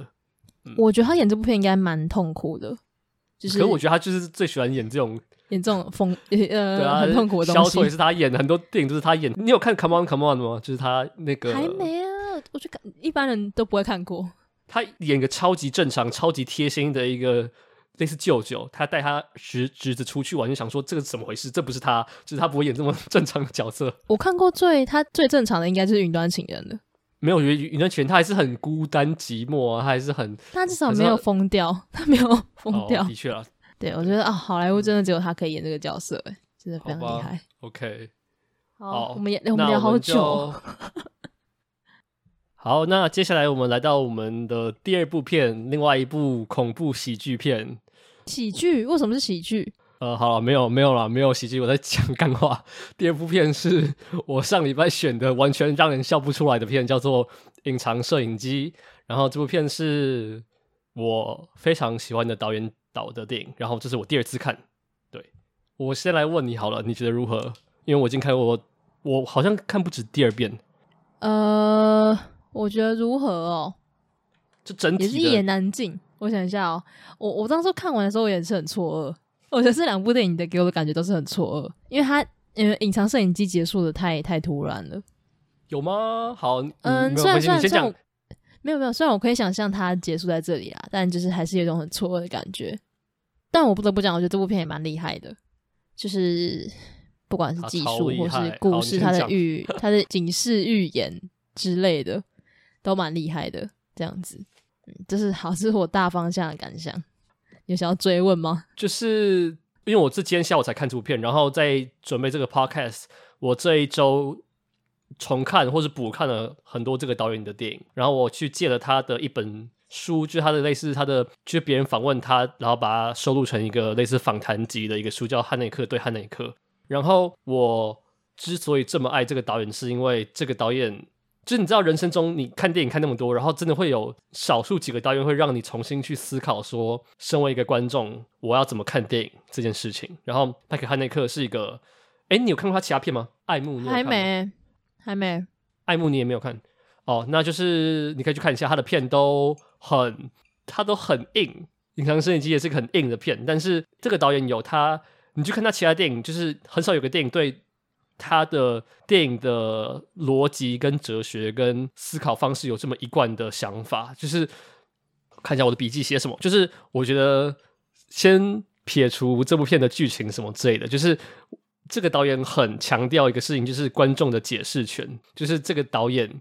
我这样，我怕我一直讲会讲很久。就是你有发现这个电影都没有用用任何配乐，然后这部电影用很多单一的长镜头，嗯、然后他也没有告诉你说这个画面你应该看什么或应该注意什么。然后这个导演就是很强调观众，就是他尽可能的不去操弄观众的注意力。因为像音乐，比如说中间不是有段有个人歌喉嘛，那一般的电影就会有一个什么很震惊的音效，嗯、然后就告诉哦，你这边应该被吓到。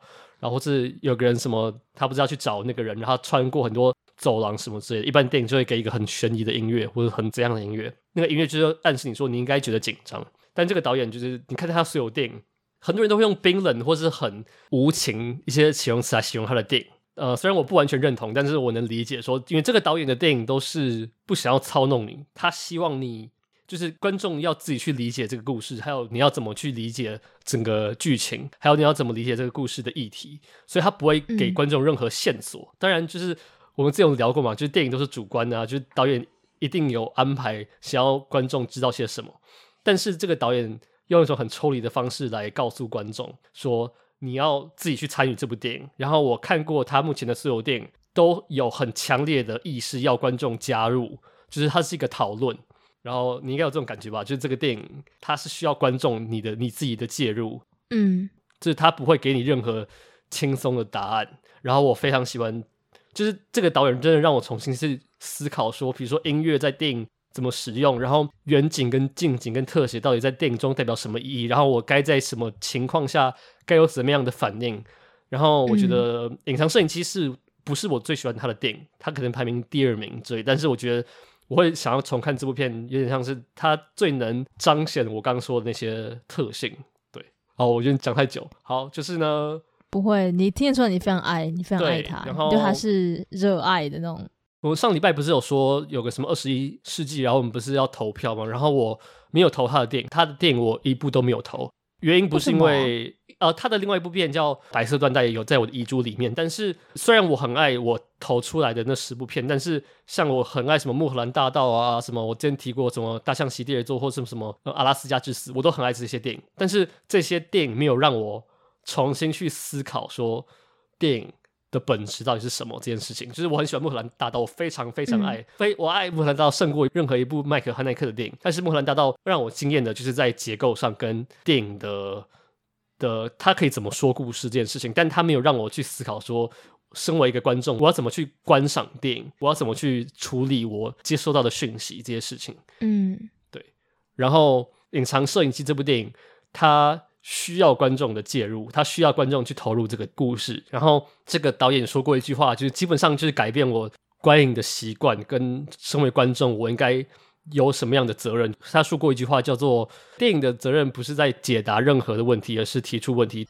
电影不应该给出任何轻松的解答，他不应该告诉观众说你应该怎么想，应该要怎么去看待这个电影，而是要问观众说你怎么看这个电影，你怎么看这个画面，你怎么看这个角色，你怎么看？嗯、对，大概是这样。哇，你你已经讲完嘞！我那讲完，我剧情都没有碰啊，我都没有碰啊。好啊，好啊，好，哎、欸，好，那那我讲太久，你讲你你讲，我要我要喝口水，你讲你讲。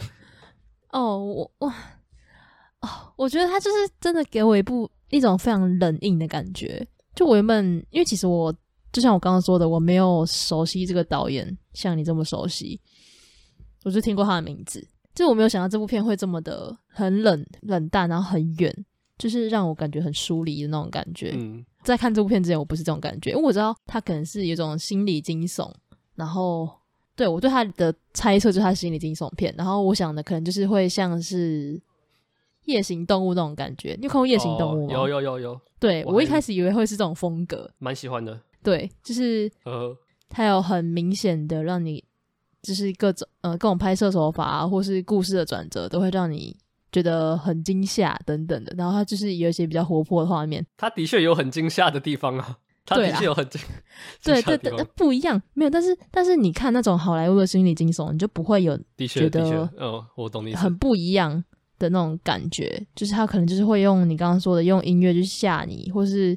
用某种东西让你去觉得你应该要去感受到这种情绪，但是这部片它就完全不是，它是摄影机摆在那里，然后看两个人讲话，看两个人吵架，然后或是你把摄影机整个放超远，然后看着你也不知道到底是谁在看这个东西。对，我超喜欢这一点。好，你先继续讲。对，对，你就不知道到底是谁在看这个东西，是摄影机吗？还是我们？还是导演？还是真的有个变态在拍他们的东西？就是观众会很需要去参与这件事情的感觉？对，就有点像是我们也在偷窥他们的生活，然后我们把这些角色逼到他们的极限，让他们现出原形之类的。嗯、对，这件事很有趣。就是我觉得这部片最有趣的一点是他，我觉得他也在谈就是摄影机这件事情。没有错，没有错。摄影机的局限性到底在哪里？就是你你摄影机拍出来的东西就是真的吗？还是它其实也是有被框架住的？就是呃，我们只能看到摄影机里面的东西，但摄影机到底可以呈现出什么？应该说，真正的事实是不是摆在摄影机之后？有这件事情非常有趣，嗯，对，对，就是我看到导演的访谈有说，就是如果你看完这个电影，看完之后你第一个想的东西是，所以这些东西是谁发的？到底是谁录下这些影像的话，那代表你没有看懂这个电影在讲什么。就是这部电影它就不是峰回路转呢，它就不是什么，它就不是福尔摩斯啊，它也没有讲啊，这部电影最后也没有讲说到底是谁送的啊。然后你可以把。这个矛头指向电影中任何一个角色，但是都不成立。我就很喜欢这个，就是你去想，搞不好是什么割喉的那个人，或是他的儿子，或者是搞不好他跟他小孩什么串通好，嗯、但是都不可能。你用逻辑去想都不可能。我觉得很有趣的是，真正送那些录影带的人，还有画那些图的人，就是导演本人，就是导演来干涉这些人的生活。就是这个家庭是个看似很中产，然后其实很有文化的家庭，那过得非常的，也不是说奢华，但是过得很平安。然后导演就用他的方式来打乱这群人的生活，然后我很喜欢这个概念。然后我还记得这个电影一开始是一个空无一人的街道，然后他就是秀出他的什么字卡、人物、工作人员的名单。然后到后来我们才发现这是一个录影带，就是我们才发现这是一个可以倒转的录影带。对，嗯嗯嗯嗯。然后我们才知道，哦，原来这是一个他们在看这个录影带。所以原本空无一人的这个画面突然就变得非常恐怖，就是因为那个角度在电影中出现过非常多次。就是非常多次那个角度，然后每次出来我都会有点不寒而栗。就是我没有看过一部片能拍一个空景，然后就是一个街道，然后能拍的那么令人担心或是紧张，嗯、就是什么都没有发生。但是就是因为因为我们已经知道这个画面长什么样子，我们就会说好，现在是到底是谁在看？是不是一个录影机在看这个街道？到底是谁？然后我们看的这些东西到底是不是被录好的？对，然后我就很喜欢这个概念，嗯、就是。这个电影中不是那个夫妻常在吵架，然后我觉得就是关键字就是他们对彼此的不信任，然后我觉得跟那个摄影机的概念一样，就是我们该不该信任我们看到的东西，然后这些东西是谁发的，然后我们后来才知道说谁发的不重要，而是这个画面能对这个家庭造成什么样的影响。你看，就是就说他们不画那些恐怖的图画，他们。一个空景就能把一个家庭搞成这样子，所以到底影像在我们生活中到底有多大的影响力？嗯、然后这个导演另外一个常见的主题，就是你去看他其他电影，另外主题就是暴力。然后这个暴力不是什么昆汀的暴力，什么就是血浆洒满地，就是他很喜欢探讨不是暴力本身，而是暴力对我们的影响，对人物的影响。然后我很喜欢他的一个哲学，就是他说，除非必要，不然他不会在电影中直接秀出暴力的画面。就算要秀出暴力，他也不会用一种很，他会尽量让摄影机抽离到很远的地方看这整个暴力的事情。然后我觉得这反而是让我们更能被更能入戏吧。就是假设一个电影，就是、就是两个人在讲话，然后突然摄影机 zoom in，然后有个人被杀掉，然后我们就会说哦好，这个人被杀掉。然后刚刚的音乐跟刚刚的镜头暗示我要紧张。但是我第一次在看这部电影的时候，那人割喉，我是直接被我是直接吓烂。就是我第一次，我还没有看过这个电影的时候，嗯、然后我就直接吓死。什么意思啊？超级突然哎、欸！然后就是那个镜头很厉害的点，其中一个点就是它镜头拉很远，然后它镜头都不动。然后因为那个镜位之前有出现过，所以我在想说，是不是我们是透过什么角度在看这这件事情？是另外一个摄影机吗？还是这这只是电影的一部分？然后再加上那个镜头不动，然后我们就必须。找我们要注意看什么东西，就是我们的眼球要自己去判断，说我好，我现在要注意看什么东西，然后这个时候那个恐怖的画面才出来，有点像是电影没有要强调割喉这件事情，也没有要告诉你说这件事情很恐怖，它只是要呈现这件事情。对，嗯，然后我觉得就是我觉得这部片的摄影机存在感非常强烈，反正就是它的主题嘛，然后它的它的手法也蛮有趣的，就是它会一直，我不知道你有没有注意到，它会一直跟着人物一直动，对。就是在那个有几段对，有几段，他就是很明显的，你会看到他一直跟着那个人在动。但是我觉得会造成，因为一般来讲，你在电影中一定会看到，一定会看到画面在移动，也会知道摄影机在动，嗯、但你不会有这么强烈的感觉。但我觉得，呃，我们观众会一直觉得摄影机的存在感很强，是因为它一开始就是完全不动的。对。然后有时候它突然就会一直动，一直动，很像在跟踪，就是主角的感觉。你就会更加强烈感受到那个摄影机的存在，所以我觉得很特别的一点是，这部片不管是呃摄影机在动还是不动，你都会知道这个东西是它就是被设计好的。我们看到画面是设计好的，对，对这个东这个东西也很特别，而且你会有一个莫名的参与感，就是你会觉得，嗯，对，这是我要看的东西吗？是我该看吗？我该看一个人把自己的喉咙割断吗？还是我该看一个人就是一个家庭吵架吗？就是我觉得。因为电影本质就是一个很偷窥的行为嘛，就是我们偷窥一个家庭或是一群人的事情，任何电影都是这样子。嗯、但是我们不会有一种责任，一个不是说责任，就是我们不会有一种参与的感觉。像，嗯、举一个有什么电影就特别有这种，像什么？好，就像宝可梦，好，拿宝可梦当、嗯、当例子，就是那部电影很怪嘛，但是我们只是在看电影呈现给我们什么东西，是一个呈现的方式。嗯、但是当一个电影在呈现给你看的时候，我们就不会有一种使命，说我们必须去，我们必须参与其中。就是我不是说就是每个电影都必须这样子，因为我想说百分之九十九的电影都是在用一种呈现的方式来呈现故事、呈现画面给观众。嗯、但是这部电影自从第一个画面建立起，说你们现在看的东西是某个人在偷拍的。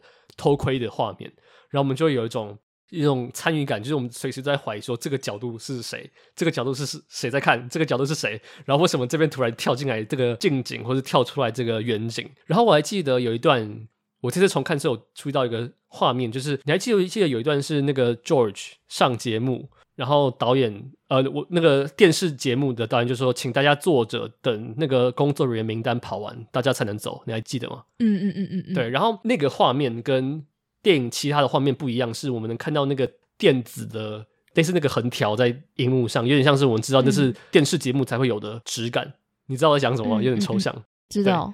对，但是当那个导演说好，大家可以离开了，然后这个应该是存在在。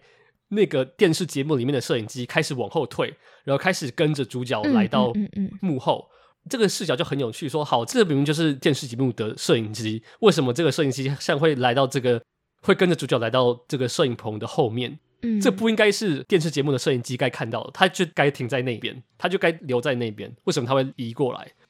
现在是谁在看这个画面？难道是这个电视节目的正在收看的？电视机前面的观众在看的吗？不会啊，因为电视节目就不会拍到幕后啊，所以这到底这到底是谁？所以我觉得这个电影很厉害，是再微不足道的画面都会让人提心吊胆，就是我们会开始问说，现在是谁在看？他 现在是谁在看这个东西？嗯。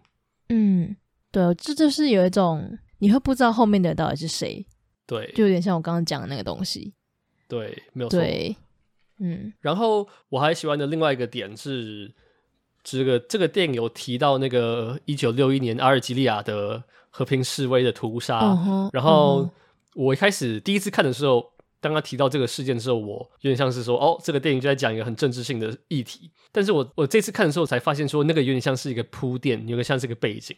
然后我很喜欢就是这个男主角 George。跟他做的事情跟那个阿尔及利亚事件的类似平行吧，有点像是彼此呼应的概念。就是我不是一个什么历史专家，我也不知道在这个看这个电影之前，我我根本就不知道这个事件。但是你能感觉得到一个国家有没有这个勇气去认错，就犹如这个 George 有没有勇气去面对他的过去这件事情。然后他到最后都在逃避说，就是自己的过往，他没有想要为自己的过往道歉。然后他也一直认为说，这个底片、这个图画是对方寄过来的。然后我很喜欢这个呼应，对，嗯嗯嗯嗯嗯，呃，我那时候看，其实因为我对法国历史该怎么讲，好像我是法文系的，比较熟但我 没有 比较不熟，但但我没有很，但我知道法国就之前很爱乱殖民人啊，然后就造成很多呃后续的一些问题产生，嗯，然后他们跟阿尔及利亚的爱恨情仇也是蛮错综复杂的，然后我就觉得这部片其实还有讲蛮多跟种族有关的东西。没有错就是还有那个阿尔及利亚，就最明显的之外，还有那个在街上有一段是，呃，朱丽叶·碧诺许跟男主角去报警之后，然后有一个黑人黑人吧，他就是冲出来，对，对，然后他们两个就是好，好像那男主角骂他，好，不知道是什么字眼，然后他们两个就吵起来，猪头还是什么之类的？之类的，我看到的翻译是猪头，嗯，对，但有听说好像其实那个是一个什么有点种族歧视的字眼，所以可能对方反应才会那么大。对，所以我觉得，哦、嗯，好像是这样。欸、我，我不会，我不会发文，所以我不知道。我有忘记他他说什么，反正据说是这样，就是他在这部片，哦、它是一个背景美，它就是一个小小的背景故事的感觉。嗯，我觉得其实那是一个线索吧。我觉得，就是我觉得那个黑人当下的确他不该开这么快，然后我觉得那个黑人态度也不是非常好，但是那个 George 就是又用一种很强烈的方式来、嗯、来。斥责对方，那我觉得那是一个，那是一个类似一个让我们有个线索，说这个男主角到底是怎样的一个人，到底是怎样的一个、嗯、拍到的一个人，对对，对对对。然后你去看那个那个长工叫什么，就是割喉的那个人，他的家跟 George 他们家的一个对比。就是我们常会说，就如果我们要真的从殖民这个角度下手的话，就是我们不是常会说什么英国或者法国之间去殖民别人，或者甚至甚至像日本之间殖民台湾的时候，都会说什么我们要把文明带给你们，我们要教育你们，我们要给你更好的教育水平。嗯、但是，就是这个文明的高低是谁定的？就是到底什么样才是比较好的文明这件事情？嗯，然后我觉得就是这个在这个在隐藏摄影机也有很好的暗示，就是这个 George 是什么文化文学节目的主持人。然后他们家堆满各种书，嗯、多到有点我我说你们知道到底有怎么可能看的完全不？对啊，难掉时间。就一种一种强调说这群人是很有文化，然后这个文化是有引号，他们有所谓的文化。然后那个长工，然后他们的阿尔及利亚的家庭，他们家几乎没有任何的书，然后他们就是一个比较低等的没有文化的人，有点像是呼应到之间殖民的问题吧。就是我们所谓的有文化的人要去殖民对方，因为我们要给对方一种。文化的启发，然后我觉得这部片有点像在揭露说，就是这个，当然他没有过度在讲殖民这件事情，但 George 有点像代表白人，代表白人的法国人，然后他们怎么面对殖民的国家，嗯、他们是怎么隐性上的看不起对方，嗯、看不起，当然不是会直接骂说你们这群没有文化的人，但是，嗯，你还记得最后不是有一段是他的儿子跟 George 说，就是你让爸爸。没有办法上良好的教育，你让他去孤儿院，孤儿院不会教你怎么做人，他们只会教你如何憎恨彼此。但是我爸爸有教养好我，嗯、对，然后我还蛮喜欢这一段，嗯、就是到底文化的高低，到底还存不存在于一般人的那个隐性的偏见里面这件事情。嗯，对对。然后我觉得还有你刚刚提到，就是很有知识的什么中产家庭之类的，嗯，就是这个中产家庭，他们物质生活一定一定很。很优渥，但是他们其实有藏着很多看不见的问题，就是我觉得有点像刚刚讲到的《宝可梦》第二段的那种家庭。哦，有一点，嗯，对，就是叛逆期的儿子，然后还有可能出轨的母亲，然后还有就是不敞开心房的父亲之类，然后造成各种家庭的问题，然后就是那种一碰就碎，就是你只是一个摄影机、一个录影带，就把你们家弄得四分五裂的这种感觉。对，嗯然后我觉得这也是这部片很有趣的地的的地方。你觉得朱丽叶·碧诺许有外遇哦？我觉得没有诶、嗯，我觉得他是我觉得有一种，哦，你说你说，那是那算外遇吗？就是他可能有跟自己的朋友比较亲密一点吧，因为他们在那个咖啡厅不是，就是朱丽叶·碧诺许跟他的一个男性友人不是就是对我知道，有点卿卿我我的感觉嘛，然后他背后就是有一个一个年轻人就一直用斜眼看他们，你有注意到吗？有，但是我的解读是，我觉得那个男生说不定对朱丽叶·碧诺许有好感，因为每个男生都会对朱丽叶·碧碧诺许有你不要乱说，有有好感。哎、欸，拜托，是其实他是法国的，那是国宝级的演员。好，这不是我的重点，重点是就是我觉得朱丽叶·碧诺许之所以要去找那个男生，是因为她的丈夫是一个不会敞开心房的人，然后她不可能跟她儿子讲嘛，然后她只好她需要一个诉说的管道，她需要一个人去听她讲话，然后我觉得这也是。这也是知道他跟他儿子的冲突吧，就是这部电影刚刚不是有说在说彼此不信任这件事情，嗯、然后彼此的误解，嗯、彼此的嗯，彼此的沟通无效这件事情，然后他儿子之所以会离家出走，嗯、有部分原因就是因为他以为他妈妈外遇，对，我还蛮喜欢这个安排，嗯、然后他儿子以为他妈妈外遇的误解，间接导致阿尔及利亚那对父子被拘留。然后我就觉得，就是嗯，各种不信任、嗯、各种沟通无效的方式，彼此互相影响着每个事件。但是里面的人就是都无法有条有序的去处理这些事情。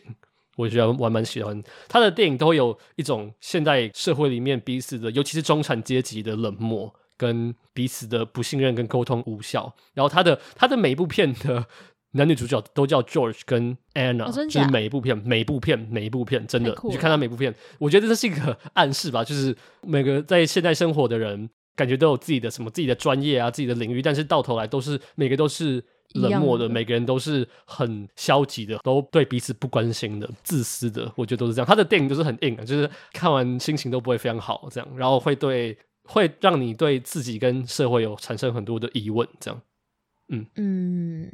听起来是一个蛮硬的导演，对，但是这就是为什么我很喜欢他，就是他会让你去想电影的本质是什么。嗯、然后我还喜欢另外一个点是，嗯、这个 George 他其实也是一个很孬的人嘛，就是他之所以会去找那个阿尔及利亚的那个父亲，也是因为他的事业受到威胁。嗯、他事业受到威胁之前，他连报警都不想去报警。然后他到后来，因为自己的主管嘛，还是上司，还是什么合作人，收到那个 tape 之后，他才去。有所作为，嗯，对，对。他最后也就是，你觉得他最后吃药，然后叫女主角不要，就是他老婆不要打给儿子还是什么的，你觉得这是什么意思？我觉得那就是一个懦弱的象征，就是他不想面对他，就是睡觉，他睡梦中还是梦到自己小时候的那个，他把男孩那个赶走了，对，哦对，然后我觉得这是一种睡觉吧，就是他吃，他那天不是提早下班还是怎样，他就是睡觉，他不想管，对。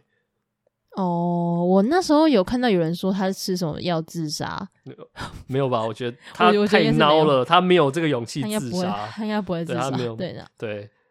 而且你有觉得，你有觉得他梦到那一段，就是那个男孩被赶走那段，是他是他的视角吗？他的视角有啊，他的他的梦都是他的视角吧？不然要是谁的视角？我是这次看的时候，我才有这种感觉，就是那整个长镜头，哎、欸，其实蛮恐怖的，就是。就这个导演，他就喜欢用这种很远的方式来拍整个事情，然后都不动，然后你眼睛、你眼球要自己判断，说我该看什么。嗯、对，然后我觉得那段其实是蛮恐怖的，只是一个男孩直接他的不管是他的家庭还是他的他爸爸之前工作的家庭也好，直接硬生生的被拉走，我觉得是蛮残酷的事情。嗯，然后他其实在这前面就有穿插很多那个马吉马吉的那种片段，就你一开始会不知道那是什么东西。就是什么一一个小男孩怎么嘴巴流血之类的，然后看到看到后来才发现说哦，就是可能那是那个男孩呃不那个男 George 的视角这样子。对，然后可我觉得那也是某种内疚的象征吧，就是他其实内疚的，嗯、但是他不想去承认，然后他也不想要为自己的内疚负责。就是我觉得如果这部片。嗯其实我觉得小时候六岁男孩能能做出任何恐怖的事情，但是 George 只要只要他勇于认错，他只要去理性的去跟这个马吉嘛那个男生沟通，这个事情就结束了。但是就是一个孬一个孬种，然后一个一个不愿去面对自己心魔或过去的人，然后他最后导致整件事情一发不可收拾。对对，就是我觉得这部片还在讲就一个人可以有多脆弱？应该应该说，你做了很多你不想面对的事情，但有一天他可能就是会找上你，所以你最终还是得面对那些乐色是鸟鸟事吧？你有发现大概是这样？你有发现这部片的摄影的质感很不一样吗？就是这部片是这部片是二零零五年吧，然后那个时候其实很多电影都是还是用底片拍，嗯、然后这部片你看的时候，它有一种很数位的质感，我不知道你有这种感觉，就是有一种画面过度颗粒的感觉。嗯嗯嗯。我后来有去读，他说他说这是故意的，就是他是因为那个时候其实数位摄影机还很很在一个刚起步的状态，就是他说什么拍摄的时候那个风扇声音大到。根本就是会遮掉所有声音，然后什么机器会过热什么之类的。然后，但是我觉得这部片就是很符合这个主题吧，就是观看这件事情。然后我觉得，嗯，这部片的摄影是故意的很丑，就是它的光影是故意的很丑，真的不是太好看。对对，而是因为这个导演的其他片，他的打光，这个导演有点像是一个是一个完美主义者，就是你去看他其他电影都是这样，就是他。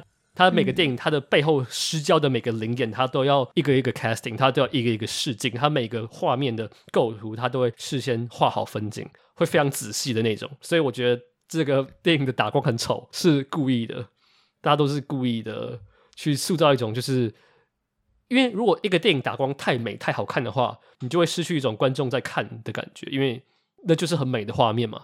生活中不会每个画面都那么对比刚好，然后光线明朗什么之类的，就是因为它很丑，嗯，所以我们才会有一种这不是一般的电影，我现在到底在看什么的感觉。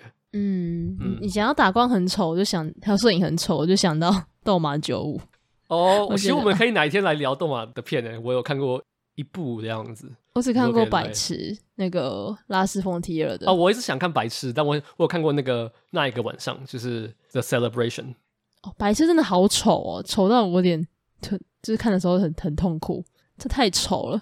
其实我没有很认同《斗马九五》的的，就是我我相信那是一个理念，但那不是一个可以好好执行的一个 拍片的方式。就是我觉得拍片它还是需要一些美感在里面，就它是还是需要一些技术跟一些执行。对，甚至连纪录片都应该要有美感。对对，真实记录真实的东西都要好看了，也不能那么丑。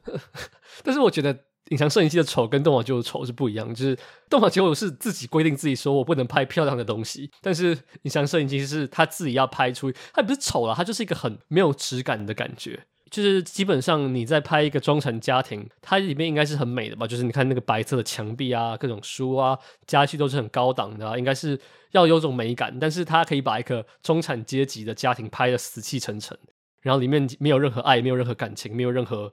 美好的东西在里面，对，我很喜欢这个点，这就是为什么，就是这个电影虽然没有任何音效，没有任何暗示你要该紧张或是该觉得恐怖的部分，但是你从头到尾会有一种，嗯，会有一种毛毛的感觉，毛毛的，对对对，毛毛的感觉。然后毛毛的感觉是因为很多不同的原因构成，但是其中一个原因就是因为你在看一个你感觉不该看的东西，然后。嗯，真的是有一部电影能把一个空镜拍的这么恐怖诶，就是他经过第一次发现那是个录影带之后，每次跳回那个街角那个画面，我都会觉得超级毛。就是到底有谁可以把一个空，就是一个平常的街道拍的那么恐怖，没有任何音效，没有任何奇怪的变化？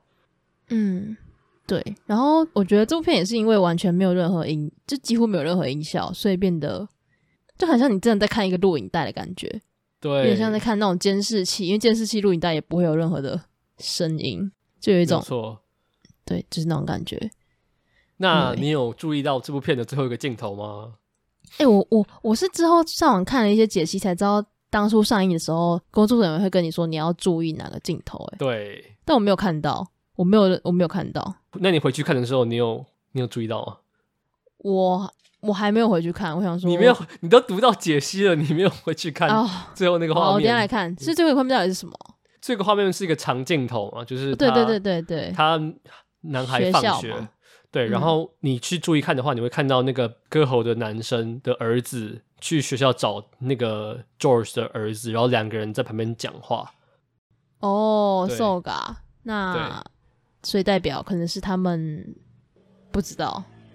无法任也无法有任何解释，就是很多人会以为说，就是这个是不是在暗示说，这一切都是这两个儿子串通好的，然后要整 George？但是我觉得不是，因为我觉得这部片在讲说，你刚不是说有说种族之间的隔阂跟冲突嘛。最后面或许是另外一个仇恨的开端，也有可能是种族之间融合或是和平相处的一个开始。就是我们不知道这两个人到底最后讲了什么话，嗯、我们不知道他们到底讲了什么，只有麦克汉奈克自己知道，还有那两个演员知道。但是我觉得最后给你一种，就是很多电影不是说什么开放式的结局嘛，然后我觉得这部电影的开放式结局是一个很好的案例，就是第一个你不一定会注意到他们两个人，我相信很多人看完都不会注意到，这就是为什么汉内克如果要让你注意到，他可以直接 zoom in 到他们身上，或者是给你一个特写。但他们就没有，你要注意到你就自己看到，没有话就就没有看到。你就算看到，你也不知道他们在讲什么。然后这就告诉观众说，你要自己去想，你觉得他们在讲什么？你觉得你怎么看这个画面？你有没有注意到？你注意到之后你怎么想？对，OK，嗯，好哦。那还有什么想要补充的吗？你应该要去多补一下这个导演，还有那个，哦、我应该会去看，你待会就你去注意看那个最后一个一个镜头。好，这样对。然后爱慕也很好看，嗯、但是爱慕是他少数就是有感情的片。这样，如果你想要看一个很冷的电影的话，你可以从其他片开始下手。然后，嗯，我最喜欢的是他的白色缎带，也是他规模最大，然后也在讲个很大的问题的，但他也没有给你任何解答的一个很精彩的电影。好哦，那我们的隐藏摄影机就到这边。好，所以来到我们的互问的环节。好，就是我先。好，这个问题是跟隐藏摄影机有关。就是我刚刚说，麦可汉奈克是少数，甚至是可能是唯一一个让我重新思考电影该怎么看，或是观众至于电影是什么关系的导演。那有没有另外一个导演，或是哪一部片，不一定要导演，让你重新去反思说，让你重新去定义说电影。或是观众，这整件事情有没有这个案例？有没有这个例子？啊，天哪，这超难的，这是一个很难的问题。所以这甚至也是理论上的东西。这没有理论上，这是观点上的。有一点是没有，但是是这就会扯到一些比较深层的想法，就不是我常问那种垃圾问题。所以，所以我才要，所以才要先想啊，问题都要先想好。那那好，那那你呢？我就在麦克汉奈克啊，我还要再解释吗？你麦克汉奈克。看我看那个要讲什么？我可以哦，我可以多解释一下，然后这个时间让你想如何？我可以多来讨论一下汉内克，然后你这个时间。那你刚讨论够，你你刚刚讨论够多了。对，我也觉得刚很久。好，你说你说你的问题是，你说你的问题是让我去从反思电影跟观众之间的关系。对，我指的不是启蒙电影哦，我也不是说哦，这个电影让我大开眼界。像《穆赫兰大道》就是让我大开眼界的片，它就是开眼界，嗯、但是它对电影本质上没有直接的影响。对，哇，这个真的蛮难的。我我最喜欢问这种问题，呵呵。好哦，我我现在只想到一个最粗略的回答。好啊，好，应该是安妮华达吧？哦，如何？对，为什么是他？呃，因为就这样讲好了，他。他诶，忘记是哪一部片，他就是某一部片的某一段，应该是纪录片吧。他就会把那种很很像是 NG 的画面放进去。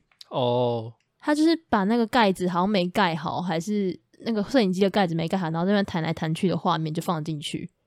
嗯，然后我突然想到这段是因为我们刚前面讲到安妮华达，然后再来就是因为，就是我那时候想说，就是电影这种东西，不管是纪录片或是电影。就剧情片什么的，你都是应该要有一个设计好的东西，然后它应该要是导演想象中最完美的状态。正常来讲，不会放一些可能 NG 的东西进去，嗯、但他就是把它放进去了。这这也是为什么我喜欢安妮安妮华达的原因之一，就是他其实蛮有创意的，而且他不是蛮有创意，他是很有创意，然后他可以做到，就是他是那个时代少数可以比较有话语权，人家说。很前卫，然后很有想法，然后拍的东西不比男性还要逊色的一个导演。嗯，对，大概我目前想到是这样。对，我其实还有另外一个 回答，我还有另外一个回答，哦、但是我还没有想到，我还没有想到具体的案子，应该是高达的电影。哦，高达我刚刚有想到，对，高达。我第一次看断了气的时候，我高一还高二，我看不懂，我是真的不知道这在演什么东西，我是真的不知道这是什么。嗯这群人在干嘛？这个男生在干嘛？嗯、这个女生在干嘛？然后我多年之后回去看，然后还有看了他一些其他电影，然后他也是用另外一种方式在反思电影，就是高达的很像是一种他叛逆到他想要摒弃所有电影叙事上的所有的嗯套路，没错。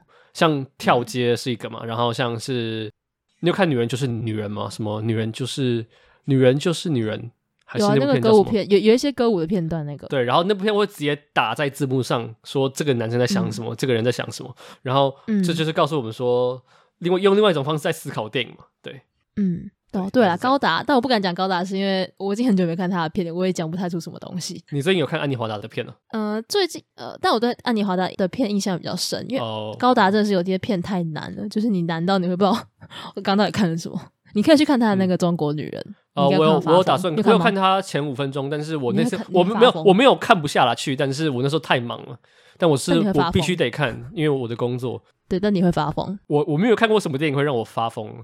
就是好吧，我不知道你的发疯的定义是什么？你发疯就是你会看到，你会真的不知道他在演什么？宝可梦的发疯吗？还是星梦恋歌的发疯？没有，我觉得他们真的是，就是那些知识分子拍出来的东西，真的会让你觉得知识就是精英知识分子导演们拍出来的东西，真的会让你觉得头很痛。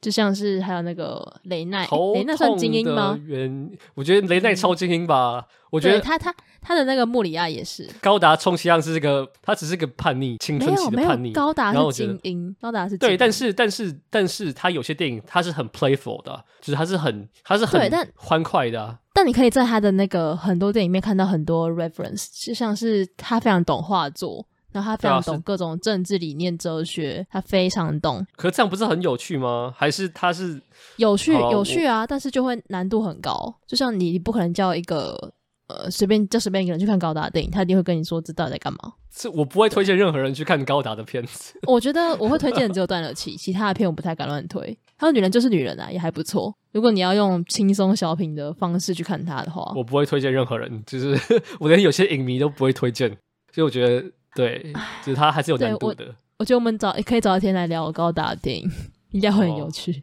会聊不下去。十、哦、分钟那集可能那集要么就是十分钟，要么就是八个小时，不会有其他片长这样。好好痛苦。好，好那换我问，就是你有没有看过任何一部电影，是真的完全没办法理解他在，应该说不是没办没办法完全理解，你真的不太知道他在讲什么。然后主题上吗？还是故事的理解上？对，主题上你不知道他到底发生什么事情，但你看完之后，你就是被震惊到讲不出话。你说像《第七封印》那样子，还是《宝可梦》那样子？呃，《第七封印》那种，我当然就是《第七封印》。但是换你，你觉得呢？我记得你好像有讲过，你要我跟你讲，我想一下，你可以先解释一下。我要，我也需要想。对 我，我，我好好好，我看完《第七封印》，我就是有一种很莫名的震撼感，真是非常震撼。那时候我记得是在学校的电影，嗯、呃，算小型的电影院看的。然后我其实我到现在我真的完全不记得他在演什么，就是我知道里面有叫什么死神下棋、死神，然后骑士、黑死病、耶稣、耶稣的信徒们，什么还是什么牧牛人之类，就是一群村民，就这样，嗯，然后完全不知道在干嘛。但是，但是我看到最后，我就整个人觉得我整个心灵被净化的感觉。但其实正常来讲，你看完这部，你看完这部电影，你不会觉得。你不会觉得神清气爽或干嘛的，就 它不是这样的一部电影，它其实主题还蛮蛮、嗯、哲学，而且蛮我觉得蛮蛮硬的。但我看完之后就有一种，唉，就是有一种很神清气爽的感觉，这很难很难形容诶，就是有一种很奇怪的状态，就是你觉得你好像看了一个很伟大的风景，或是你就站在什么喜马拉雅喜马喜喜亚喜喜马拉雅喜马拉雅山，对，喜马喜亚拉喜马拉雅山。就是你，你是国文不好还是地理不好？都都不好。你会想要膜拜他，你会想要就觉得这就是你此生看过最最不可思议、最美、最最疯狂的东西。就是你完全无法解释这个状态，嗯、尤其是最后一幕画面。我我不想爆雷，反正就是我看过，我看过，我知道你在讲什么。那个背影，反正是个剪影嘛。你就你就爆雷！我想说不要让观众去看，就让观众。我我只说是一个剪影，我没有说什么的剪影。反正那个那个其实也也没什么，但我记得那一幕画面，就是原本他们已经要收工了，但是伯格曼还是谁剧组看到那画面好像就很很刚好很漂亮，然后就剪进去。然后我就觉得这就是一个电影才做得到的事情，就是那种很刚好的那种很美的刹那，只有影像才可以做到这件事。对，大概是这样。换你，你想到了吗？啊，我想到一个答案，这个答案叫做你去查有一部电影叫做《石榴的颜色》，我不知道你有没有听过。石榴的颜色没有哎、欸，对它是很有名的片吗？它是个俄罗斯的实验电影。石榴，你去查 Google 图片，然后这部电影在我看过所有的，不管是剧情片、纪录片还是实验片里面，哦天哪，都会有一定的故事性，就像是就像是什么？你看记忆。阿比查邦的记忆，它没有什么剧情，但是它有一定的因果关系，跟主角要找什么，或是某些东西在里面。但是石榴的颜色是好酷哦，没有任何故事，它是几乎它的故事是零。然后它在讲一个诗人的一生，它是一个传记电影。但是你看的时候，你不会对这个诗人任何的了解，它就是一堆画面，然后可能一群人穿着奇装异服在走来走去，然后去一些地方、一些场景，然后基本上没有任何互动上的对话。它只有一些，它只有我不知道该怎么讲哎、欸，我好之后我来推这个电影好了，我大概也 大概大概也只能聊十分钟或者八个小时，就是这要讲什么？看完你真的看不懂，我是真的看不懂，就是这个历史脉络，它是个传记电影，它是个传记电影哦，它在讲某个诗人的一生，但是你看完之后，你真的会有一种被惊艳到的感觉，然后每一个影像里面好像都有他自己的一个有生命的故事。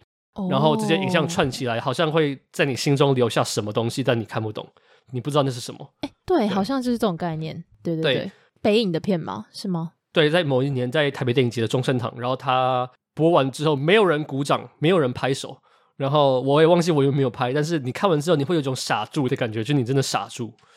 呃，对，哦，有诶，这个 CC 上面有，它在 Criterion Channel 上，对，大家可以去看一下。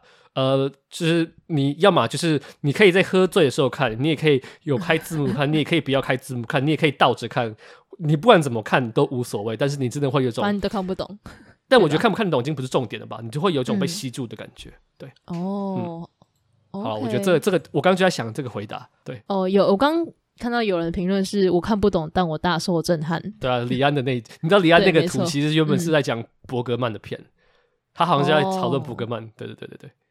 嗯嗯，好，好哦，那我们就呼文就先到这边，下一集换你换你选。好，那就顺势，我刚刚讲到伯格曼嘛，那我今天就来推一部伯格曼的片。Oh, 你不要跟我说你没看过，哦、应该不会吧？